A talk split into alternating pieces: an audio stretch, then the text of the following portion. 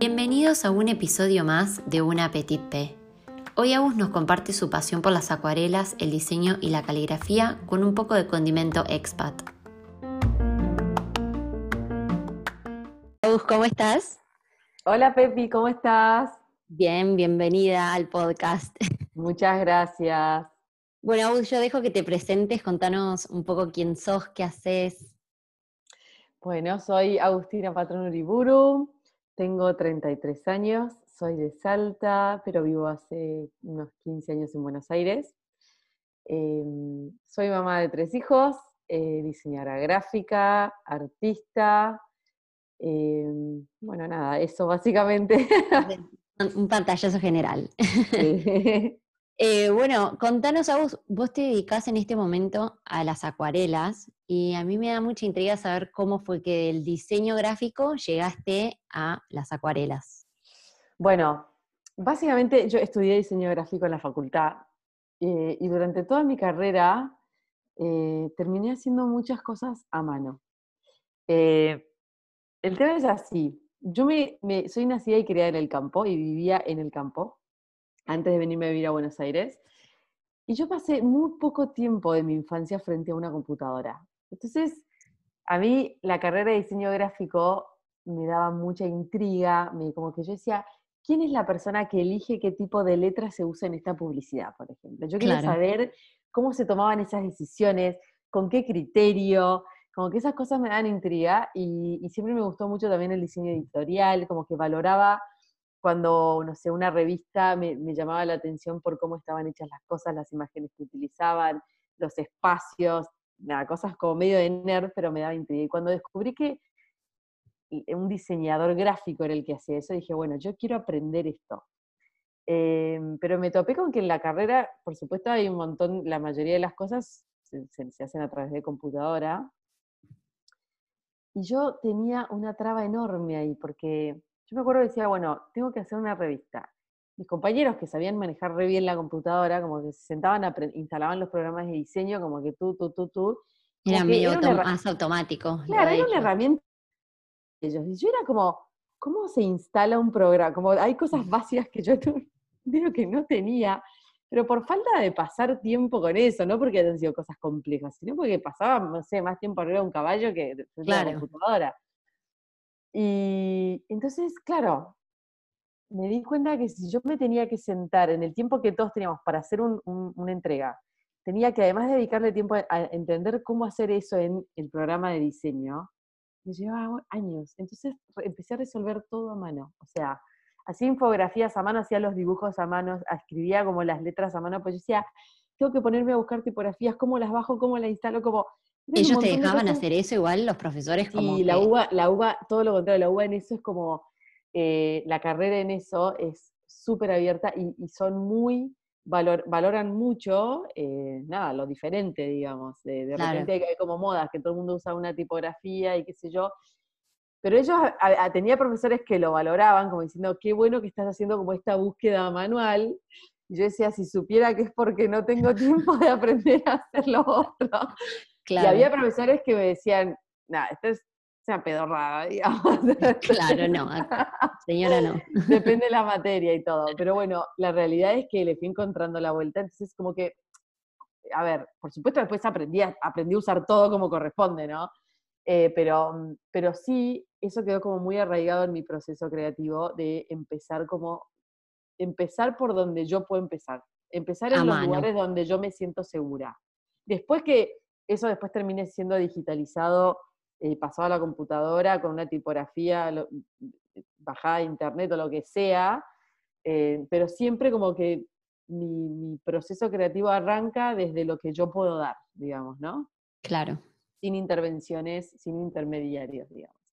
Eh, y un poco con el devenir del tiempo, digamos, después yo trabajé como diseñadora gráfica durante muchos años, en la computadora haciendo identidad, diseño editorial, haciendo de todo un poco.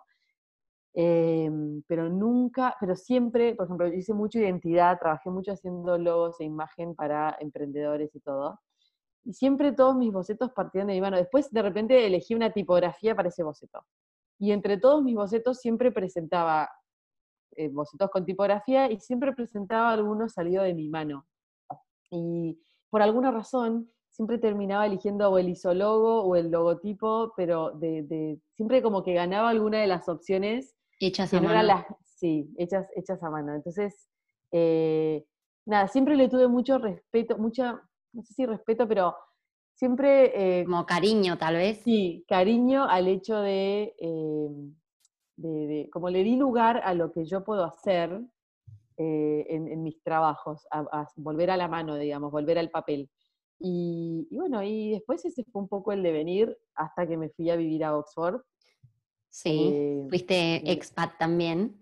Sí, en mi marido en realidad se ganó unas becas para estudiar eh, allá, hizo un máster, nosotros ya estábamos casados, lo teníamos a Rodri que tenía 18 meses.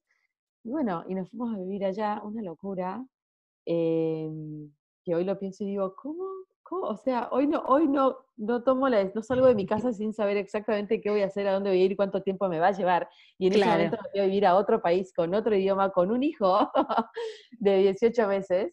Eh, Pero creo que eso estuvo bueno, o sea, en cuanto a desafío personal, como decir, bueno, me, adentré en esto y ahora, ¿qué hacemos con esto?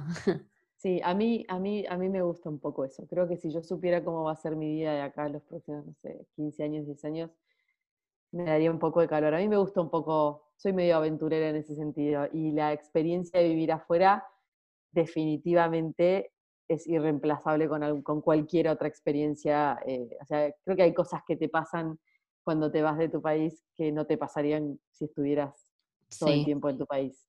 Exacto. Eh, en tu país, me refiero a tu país, con los afectos, mismo con las posibilidades laborales, con todo. Eh, así que estuvo buenísimo. Em, cuando vivía allá, bueno, yo... ¿Cuánto tiempo viviste allá? Estuvimos un poquito más de un año. Mi marido hizo un máster allá y, volvimos directamente a Argentina. Eh, una de las becas que, con las que fuimos, eh, una de las, de las consignas de la beca era que después de estudiar tenías que volver a tu país a como aplicar lo que, lo que habías hecho. Así que en ese sentido estuvo bueno y volvimos también por otras cuestiones personales. Em, y ahí estando allá fue como que te, te encontraste con. Y yo, el, tiempo antes de irme, sí, en realidad no de las acuarelas, con el mundo de las letras. Eh, de las letras y los pinceles. Eh, y las plumas, sobre todo. Em, estando allá, bueno, a mí tipografía era la materia que más me gustaba en la facultad, eh, con lo cual tenía como, una base de, de, tipografía, pero allá siempre me dio mucha intriga la caligrafía. Y la realidad es que esto fue en nosotros estuvimos entre los años 2012 y 2013 allá. Y nada, yo viví en Oxford. Oxford es como una isla, no, una isla, es como una burbuja, digamos. En Oxford pasaron muchas cosas como muy mágicas. Eh, no sé, en Oxford se escribió Alicia en el País de las Maravillas. Nosotros pertenecíamos al college, a, Christchurch, dentro de Oxford, que es el college donde Alicia era la hija del decano. claro. Eh, el comedor donde comíamos es el comedor de Harry Potter, donde se filmó el, comedor de, Harry Potter, está Narnia, el farol de Narnia, Tolkien escribió El Señor de los Anillos, bueno, hay como toda una historia Oxford artística. Es, muy particular. Y, y, yo siempre tuve intriga por la caligrafía y lo que aproveché para hacer en ese tiempo ahí fue como decir, bueno, a ver, ¿de qué se trata esto? Estoy acá, a mí me gusta la caligrafía, específicamente la caligrafía inglesa, que es diferente al resto de otras caligrafías, también se la conoce como copperplate, eh, y acá en Argentina no había material, o sea, yo decía, bueno, ¿dónde puedo aprender esto? Yo sé que nadie, por lo menos yo no conocía, eh, y claro, en Oxford tenés la Bodleian Library, o sea, tenés librerías eh, yo me he gastado la beca en pañales, y que, no estaba, que no estaba contemplado, en pañales y en libros y en materiales, en cosas que acá no conseguía. Claro, era la oportunidad para hacerlo también aparte. Cuando vi que tenía acceso a eso, dije, ya está, yo me voy a dedicar a, a, investigar esto porque yo en algún momento me voy a volver y no voy a volver a tener acceso a esto. Así que ahí, bueno, y en el medio también trabajaba en un museo eh, en The Story Museum, un museo de storytelling. Ahora se conoce un montón el término, pero en ese momento no tanto. Y en ese museo tuve una jefa que estaba loca, loca en el buen sentido, eh, y que fue la que me incentivó a usar mis como mis letras hechas a mano de manera súper amateur, pero ella me decía, no, no, pero esto que, el valor de esto es que viene de tu mano, me decía. Claro. Decía, no, pero está feo, no me gusta, como con la cabeza de diseñador. Y ella me decía, no, pero tiene el valor de venir de tu mano. Y como que me fue cambiando el mindset y empecé a darle mucho más valor.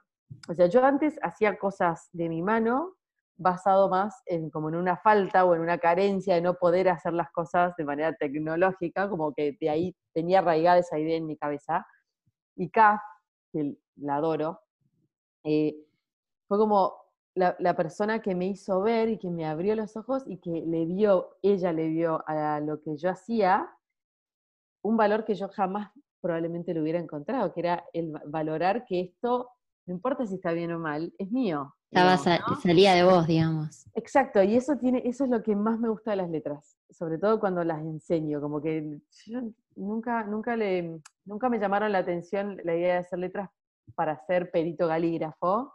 Claro. Eh, no sé si me divertiría trabajar de perito calígrafo, sino de, la capacidad que tienen las letras de, de, transmitir la personalidad de cada uno, ¿no? Sí. Porque al final hay algo más personal que la letra propia, pero de ahí poder agregarle a, a nuestra manera de escribir una técnica milenaria con herramientas que por ahí hoy ya no se usan, pero que en su momento eran de lo más corriente, y a esa técnica darle nuestra personalidad es lo que se llama caligrafía moderna y eso es lo que a mí me apasiona. La capacidad que tenemos de no solo decir las cosas que queremos decir, sino de qué manera las decimos con nuestra impronta y encontrar esa voz a través de la caligrafía artística, bueno, me fascinó ese tema. Y ahí empezó ahí cuando empecé a investigar lo de las letras me acordaba mucho de tu hashtag, eh, Pasiones que Inspiran. Yo decía, creo que ese, ese tiempo en Oxford fue cuando dije, yo quiero hacer esto. O sea, esto no es que yo quiero dedicarme a hacer letras toda mi vida, pero yo quiero tener la libertad de poder hacer en algún momento determinado de mi vida lo que tengo ganas de hacer, explorarlo, explotarlo y ver cómo me sale y tratar de vivir de eso. Y en ese momento fueron las letras y me dediqué básicamente, como te digo, eh, todo mi presupuesto que no estaba contemplado y mi tiempo a, hacer letras. A hacer, investigar ese, ese campo. Hacer, hacer y hacer y hacer mal y volver a hacer y empapelaba las paredes y aprendía de mi propio proceso porque tampoco tenía, no había clases donde uno puede ir. 2012, ahora está muy de moda, pero en ese momento no había una clase donde yo podía ir a aprender caligrafía artística si vos querías aprender caligrafía, tenías que hacer la carrera de perito calígrafo. Eh, pero estando allá tuve acceso a una cantidad de libros, bueno, y, de repente, viste que a vos te debe pasar el Google, de, digamos, el buscador de Google, me googleaba en UK, entonces, como yo lo tenía seteado allá, me googleaba allá, entonces me mostraba páginas que de repente en Argentina capaz nunca hubiera conseguido. Claro. Y bueno, y me fui metiendo en ese mundo y le dediqué todo ese año a hacer letras. Y, eso de las letras, te diría, de la, caligrafía artística, terminé en eh, la pintura, eh, que en realidad yo, pintaba mucho cuando era chica, eh, hice mucho acuarela cuando era chica, también, digamos, en el verano con una profesora que iba a Salta, al, campo, un campo que yo estaba, donde yo vivía cerca, y nos juntábamos a tomar el té a pintar. Eh, no estudié específicamente la carrera de Bellas Artes ni nada por el estilo, pero pasaba mucho tiempo, yo puedo, reconocer en mi infancia que pasó, no sé, tenía que, podía elegir entre ir a jugar con amigas o ir a esta clase de acuarela y yo como que me iba a la clase, ¿no? Claro, había un bichito ahí adentro ya que te, tiraba para ahí. Sí, bueno, y nada, y con el tiempo la realidad es que, no sé, lo dejé de hacer, también estudié pintura, estudié francés, no sé, como siempre fui estudiando distintas cosas. Y sí reconozco que la carrera la elegí eh, porque me daba intriga, porque yo sentía que entender quiénes toman ciertas decisiones estéticas que después consume un montón de gente, me iba a ayudar un montón. Y yo siempre vi mi, carrera más como una herramienta que como un fin, digamos. Como que mi sueño nunca fue quiero ser la mejor diseñadora gráfica y ganarme el premio tal o ser dedicarme al diseño editorial y exponer. No, sino como más aprender eh, distintas técnicas, perspectivas. Yo quiero aprender, exacto, yo quiero aprender cómo se toman ciertas decisiones y por qué se toman ciertas decisiones y cómo funciona la cabeza de la persona que toma esas decisiones en términos estéticos. Y la carrera me costó un Perú, pero me parece que es un carrerón. Me parece que para una persona que, sabe que tiene algún instinto creativo y que, y que no sabe bien por dónde quiere ir, la carrera de diseño gráfico te da mucha, así como por lo menos cuando yo percibí, te vas de la carrera sin saber bien cómo ser un diseñador gráfico y trabajar claro. eso, también te da una, te forma eh, una manera de mirar las cosas y de entender lo que mirás, em, que te saca como de lo artístico y te lo pone como en, ¿no? Te lo reglamenta y eso es como súper útil, súper útil. ¿Y cómo fue que con toda esta información de, de la carrera de diseño, más, más el curso que hiciste de, caligrafía en Oxford y todo eso, ¿cómo fue que dijiste, bueno, es momento, como quiero hacer este emprendimiento y plasmar mi arte, eh, bueno, hacer cuadros, como transmitirlo así? Yo cuando, cuando, estando en Inglaterra, empecé a hacer productos.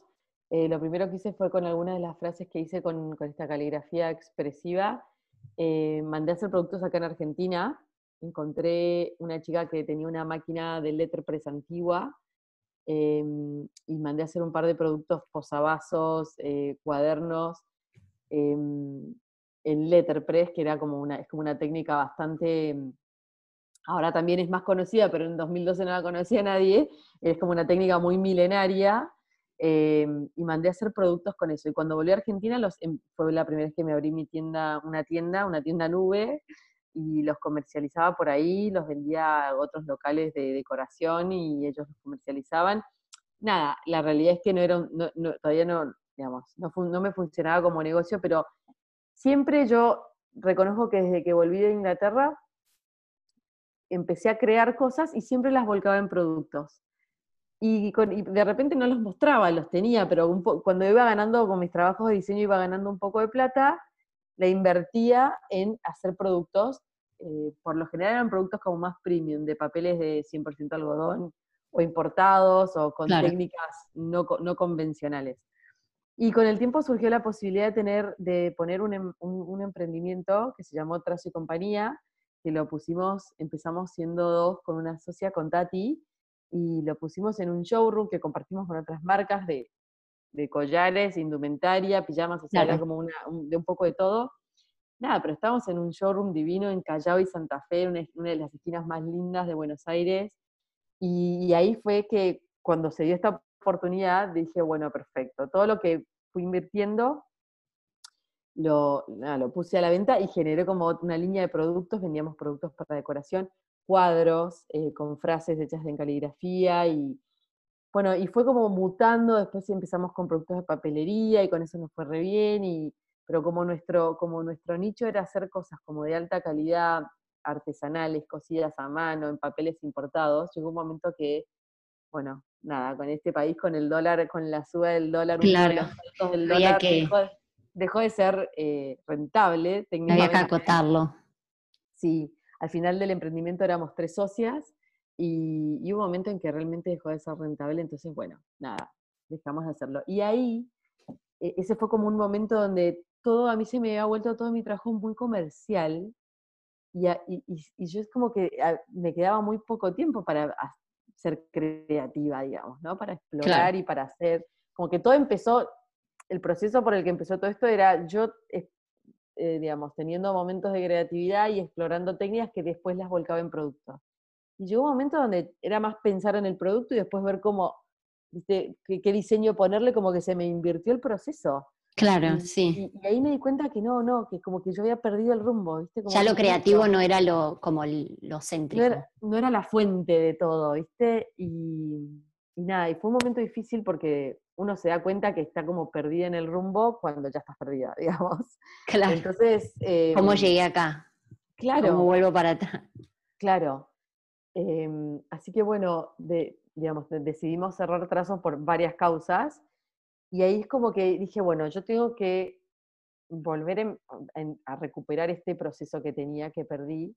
Entonces empecé a crear de nuevo, digamos, lo dije, digamos, la única manera que tengo es volver a empezar. Volver a empezar para mí es hacer cosas por amor al proceso. Y por amor al proceso es hacer cosas con el único fin de procesar lo que me está pasando, porque eso así funciona eh, para mí la creatividad en mi vida, digamos. Hacer cosas a mí me ayudan a masticar la realidad que estoy viviendo, buena o mala, más o menos. No como que canalizas con, con tu arte. Canalizo y, como, y, me, y, me reencuentro, como, que yo me reconozco en lo que hago. Eh, ¿Te ha pasado ver cuadros tuyos de, no sé, hace unos años y poder como identificar el momento emocional que estabas pasando, decir, este cuadro habla mucho de, de mi momento? Absolutamente. De hecho, esto es, esto es una infidencia, pero eh, yo soy lo menos eh, Instagramera, aunque no parezca. Mi Instagram, o sea, viste que hay gente que me dice, bueno, planeo el Instagram para que, tú, tú, tú, tú, tú. Mi Instagram, yo subo a Instagram, mi criterio para subir imágenes o cosas son cosas de las que yo me quiero acordar de mi proceso creativo, porque a mí me fascina escrolear para abajo y decir, mirá cuando hice esto, mirá cuando... Porque a veces digo, esto lo quiero plasmar, este momento, a veces hasta no, no tan bueno, porque viste que uno aprende de ver, lo, digamos, de ver el error también, ¿no? Sí. Eh, y durante mucho tiempo, eh, mi Instagram es, es como, fue exclusivamente las fotos que fui subiendo, fueron como momentos que yo quiero recordar, eh, no porque sean lindos, sino porque son parte de mi proceso. Eh, y me pasaba, mirá cómo son las cosas, en ese momento cuando estaba como medio quemada y tenía que, había perdido este contacto con la creatividad, em, me pasaba que no subía nada a Instagram, yo decía, no tengo nada, eh, ¿viste? Claro. Y es como, y ven, es como un espejo, no sé, es raro, pero ahí fue un momento que dije, no, yo tengo que volver a empezar, y volver a empezar es hacer las cosas sin, sin ninguna causa aparente, es decir, hacer por amor al proceso. Exactamente, digamos, no porque esto lo tenés que vender, ni porque lo tenés que mostrar, ni porque lo tenés que nada. Hacer por hacer y, también reconocerse en lo que uno hace, pues decir, hago y, veo, a mí a veces lo que yo hago me, dice cómo estoy. Claro. Eh, yo tengo una, una, una, maña, una mala maña que es hacer y después pegar en la pared y convivir con eso un tiempo. Y pegar todo, lo bueno y lo malo. Así tengo como las paredes descascaradas de los lugares donde habito. y voy con el, voy con el aerosol. Eh, ay, no, los problemas matrimoniales que me ha traído mi marido no son por las descascaradas y ya. Pero bueno, pero eso, em, eso es muy clave. Como hacer y después poder convivir con eso. Y hay cosas que decís, no, estoy pudiendo comer, entonces lo sacas. Claro, tengo un conflicto con convivir con esta parte. ¿Cómo lo solucionamos? Y así fue el pasar, básicamente es eso, es como volver a la fuente, ¿no? La manera en que pasé. Y así solo se fue como vos empezaste a crear de nuevo, empezaste a conectarte con vos misma, con tus sentimientos y a plasmarlo, y así es como se fue eh, generando como la venta de tu producto y vos poder vivir de esto. A mí la venta de mis productos, un poco yo empecé a hacer este proceso y lo empecé a compartir, como te digo, lo subí a Instagram, pero más que nada porque yo quería recordar ese momento. Pero hay, hay alguna razón por la que la gente empezó a conectar con eso. Eh, me decían, pero, eh, viste, no sé, empecé a interactuar. Yo, yo tenía una cuenta que no tenía mucha interacción, si bien tenía bastantes seguidores. O sea, yo tengo una cuenta que tengo hace, son pocos seguidores, 14.000, no sé cuántos, cerca de 14.000 son relativamente pocos teniendo en cuenta que abrí la cuenta hace siete años. De repente hay gente que llega a 15.000 en, no sé, dos, tres meses hoy. Pero bueno, tampoco es, es como yo lo uso para eso exclusivamente, ¿no? Pero me empezó a pasar que yo pintaba y yo mostraba, filmaba en historias eh, lo que estaba pintando y qué sé yo. Y me empezó a pasar que la gente me decía, ¿cuánto sale? Te lo compro. Empecé como a vender obras que no estaban, no, se habían secado, o sea, en el momento. Que no era un plan de que no, no, no. era ese su fin. Yo no lo mostraba con términos, digamos, con, esperanza de venderlo, ni mucho menos. Pero em, me, empezó a pasar. Entonces yo es como que ahí me tuve que empezar a poner a tiro, bueno, ¿cómo presupuesto esto? ¿Cómo lo vendo? Porque ya me lo habían, o sea, me habían dicho, no me, o sea, no importa cuánto sale, lo quiero. Entonces yo me da cuenta que la gente conectaba con mi proceso y de repente mi obra que había salido de mí pasaba a significar algo para esa persona también y la quería en su casa. Y yo la verdad que decía, pinto tanto que no sé qué voy a hacer con esta obra. Algunas sí me las voy a quedar. Entonces decía, bueno, ¿por qué no las voy a vender? Y bueno, por ahí empezó y y cómo se vende y cómo se presupuesta y, cómo tengo que hacer y tengo que pensar cuánto me Claro, porque eso también es como un mundillo aparte de una cosa es crear porque uno le hace bien, porque le gusta, porque es su pasión y de ahí ya comercializarlo, no sé, es como que hay que investigar ahí también. Tienes que pensar, porque en el medio, digamos, yo me alquilé un espacio para poder hacer esto. Entonces sí, bueno, pará, eh, y, al principio estaba nerviosa, lo voy a poder mantener, lo voy a poder pagar, voy a poder hacer esto. Entonces, sí, me imagino. si voy a vender mis obras, yo tengo que tener en cuenta cuánto me sale mantener esto. Yo, no sé, a mí me gusta pintar en papeles 100% algodón. Los papeles 100% algodón son carísimos. Entonces, si yo tengo que volver a comprarme un blog de este papel que tanto me gusta importado, cuánto me sale, cuánta plata necesito. Entonces, creo que lo mío fue más como una reacción que tuve a, algo que yo no esperaba y que me tuve como que poner a tiro. Y ahí me encontré en un montón de situaciones diciendo, bueno, yo tengo que, esto no hay un manual para esto, pero yo tengo que hacer que esto encaje en mi vida, porque como, como te digo, yo ya venía de una experiencia donde la cosa era complicada en términos económicos y eso a mí me consume, entonces yo, yo, no, yo no puedo volver a pasar por esta situación, porque si yo no puedo vivir de lo que hago, lo voy a dejar de hacer. y eso a mí me hace muy mal. O sea, yo ya sé que a mí, eh, bueno, hay un término en inglés que se llama burnt out. No sé cómo cuál es el término en español. Como el síndrome del quemado. quemado mentalmente. Me quemé, me quemé y fue literalmente un momento muy difícil. Eh, agotador, emocionalmente agotador, eh, tristísimo, pero al mismo tiempo cuando uno resurge de esa situación, resurge como mucho más seguro, con las cosas más claras, con mejor energía.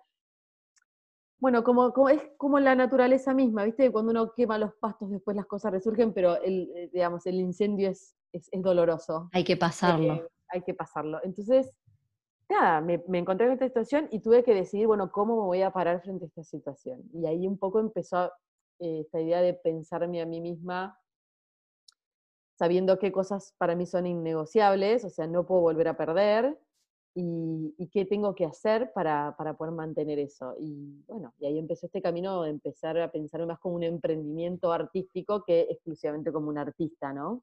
Claro.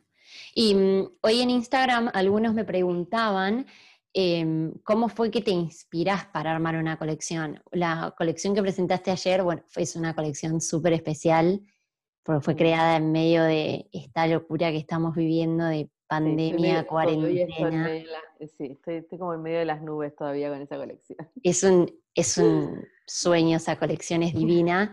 Y bueno, algunos me preguntaban eh, cómo fue que te inspirás eh, cuando vas, más allá de esta colección que es eh, como muy especial, eh, por el contexto en el que se dio y las pocas herramientas que tenías y tu necesidad de crear. En general, cuando vos creas una colección, o sea, con, ¿de dónde eh, te inspirás? Eh, ¿Hay algún sentido que usas más que otro? ¿Cómo, cómo va surgiendo? ¿Cómo la vas guiando? Para mí, Es muy, para mí es muy importante estar en contacto con la naturaleza. yo vivo en Capital de lunes a viernes, pero desde hace un par de años eh, destinamos recursos con, mi marido a alquilarnos algo para tener para ir los fines de semana. Y eso para mí es esencial. Y, mm, a mí, yo, yo, yo te diría que yo saco la inspiración de, la naturaleza, pero no la, viste que es como muy común, no, me inspira la naturaleza, como sus colores, sus formas, sí, a mí eso me reinspira los colores, la forma y todo, pero a mí lo que más me inspira de la naturaleza es la capacidad que tiene de seguir su curso a pesar de las circunstancias. A mí la, naturaleza me da... Atentemos esa frase, por favor. Sí, me da, me, da, me da seguridad. A mí la naturaleza me da seguridad. La verdad es que, qué sé yo, creo que a todos nos pasa que, que, tenemos como una vida revuelta. No sé, eh, no, no, conozco mucha gente que como que la tenga atada y que ya sepa cómo va a ser mañana y, la verdad que no conozco mucha gente. Y, mm, y, a mí lo que me inspira de la, de la naturaleza es ver que el invierno viene y que después viene la primavera y que después viene el verano y el sauce brota y después se queda pelado y después vuelve a brotar indefectiblemente más allá. La vida, como la vida sigue. La vida sigue. Y a mí vivir la vida que llevo, tú, tú, tú, el ajetreo, yo tengo tres hijos, como que tú, tú, la, y después volver y ver que el sauce brotó, es que está todo bien. o que se cayeron las hojas, es que está todo bien. Y eso a mí me inspira, es como, como que yo encuentro, eh, yo tengo una vida de, muchas inseguridades, nunca sé nada, digamos, no estoy instalada en ningún lado, no vivo específicamente, como que no, no, no, no sé, vivo muy así, ¿no? Y, pero ver que la naturaleza sigue su curso, a mí me da mucha seguridad. Entonces, yo necesito como ir chequeando eso, necesito chequearme con la naturaleza, ¿viste?